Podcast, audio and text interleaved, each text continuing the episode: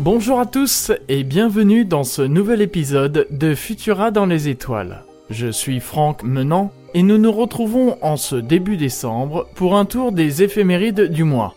Pour ne pas manquer notre prochain épisode spécial consacré aux influences de la Lune sur les marées, pensez à vous abonner sur vos plateformes audio préférées. Pour toute observation, il est impératif de vous éloigner de toute source lumineuse, telle centre-ville, lampadaire, route, et de privilégier la campagne avec un horizon bien dégagé. Attendez quelques minutes afin que vos yeux s'habituent à l'obscurité. Voici une sélection d'événements marquants à observer soit à l'œil nu, soit avec une paire de jumelles ou un télescope durant ce mois de décembre. Et nous débutons avec le jeudi 8 décembre où se produira un phénomène rare, la Lune qui passera devant la planète Mars et la cachera pendant près d'une heure. C'est vers 6 heures que vous trouverez la pleine Lune au-dessus de l'horizon ouest. La planète Mars se trouvera sur le bord supérieur gauche. Vous verrez ensuite la planète rouge disparaître petit à petit derrière le disque lunaire. C'est environ une heure plus tard que vous verrez Mars surgir sur le bord inférieur droit de notre satellite. Ce phénomène sera visible partout en France et une partie de l'Europe, même en plein centre-ville, à condition d'avoir un horizon ouest-nord-ouest bien dégagé. Les horaires de début et de fin de l'occultation varieront de quelques minutes en fonction du lieu d'observation. Par exemple, si vous vous trouvez à Lille, L'occultation débutera à 6h pour terminer à 6h59. À Perpignan, elle débutera à 6h13 pour prendre fin à 7h07. Cette observation sera visible à l'œil nu avec une paire de jumelles ou un télescope. De mon avis personnel, je vous conseille au minimum une paire de jumelles pour bien voir la planète Mars disparaître derrière notre satellite et réapparaître de l'autre côté une heure plus tard sachez que les observatoires astronomiques organiseront des journées portes ouvertes pour l'occasion. Renseignez-vous sur Internet.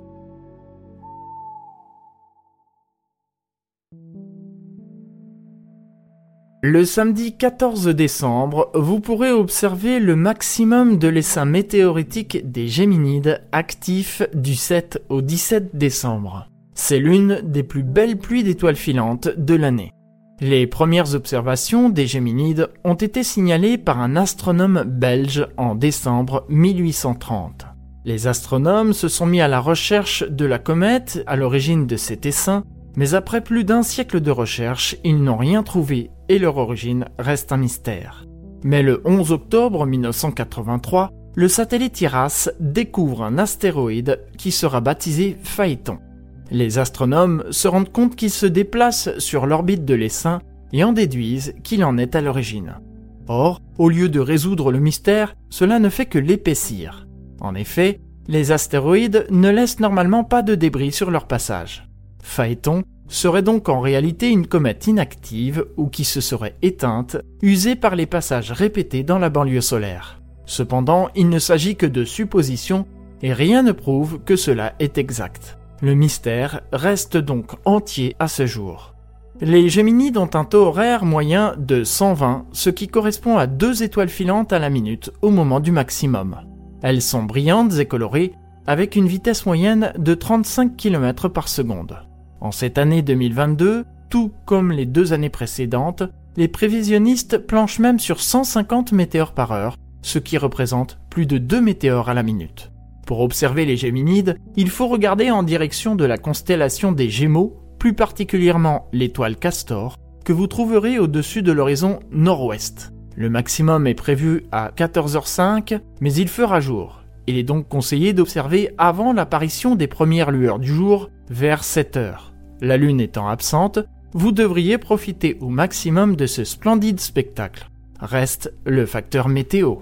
Pour observer les Géminides, aucun instrument n'est nécessaire, seuls vos yeux suffisent. Le mercredi 21 décembre à 22h47, ce sera pour l'hémisphère nord le début de l'hiver. Le soleil, à midi, sera au plus bas sur l'horizon. Ce sera la nuit la plus longue de l'année et le jour le plus court. Pour l'hémisphère sud, le phénomène est inverse. Ce sera le jour le plus long et la nuit la plus courte. Pour cette partie du globe, c'est le solstice d'été.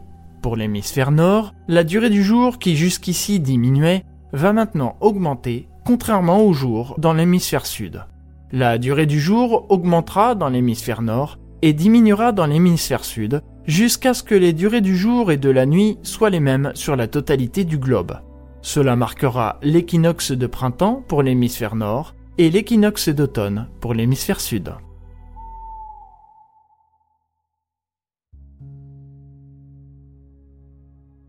Le samedi 24 décembre, en cette veille de Noël, je vous invite à observer dans les lueurs du crépuscule, vers 17h30, au ras de l'horizon sud-ouest, la brillante planète Vénus.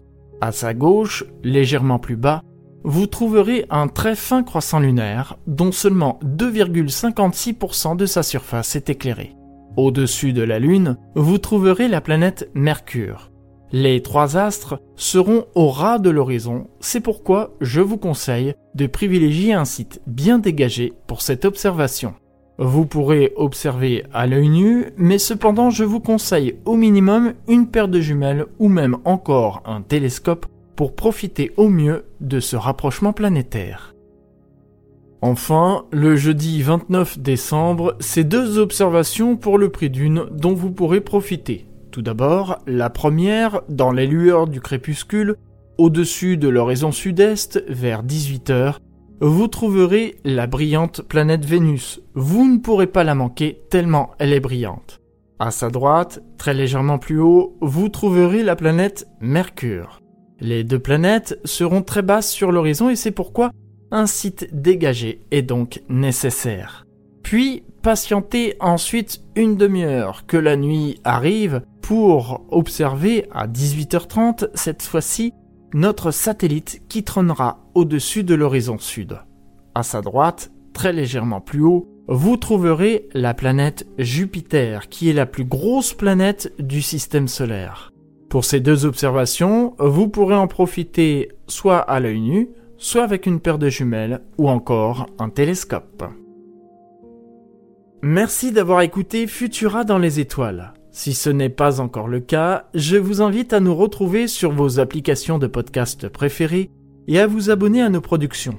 Vous pouvez aussi vous abonner à la newsletter podcast hebdomadaire de Futura grâce au lien en description.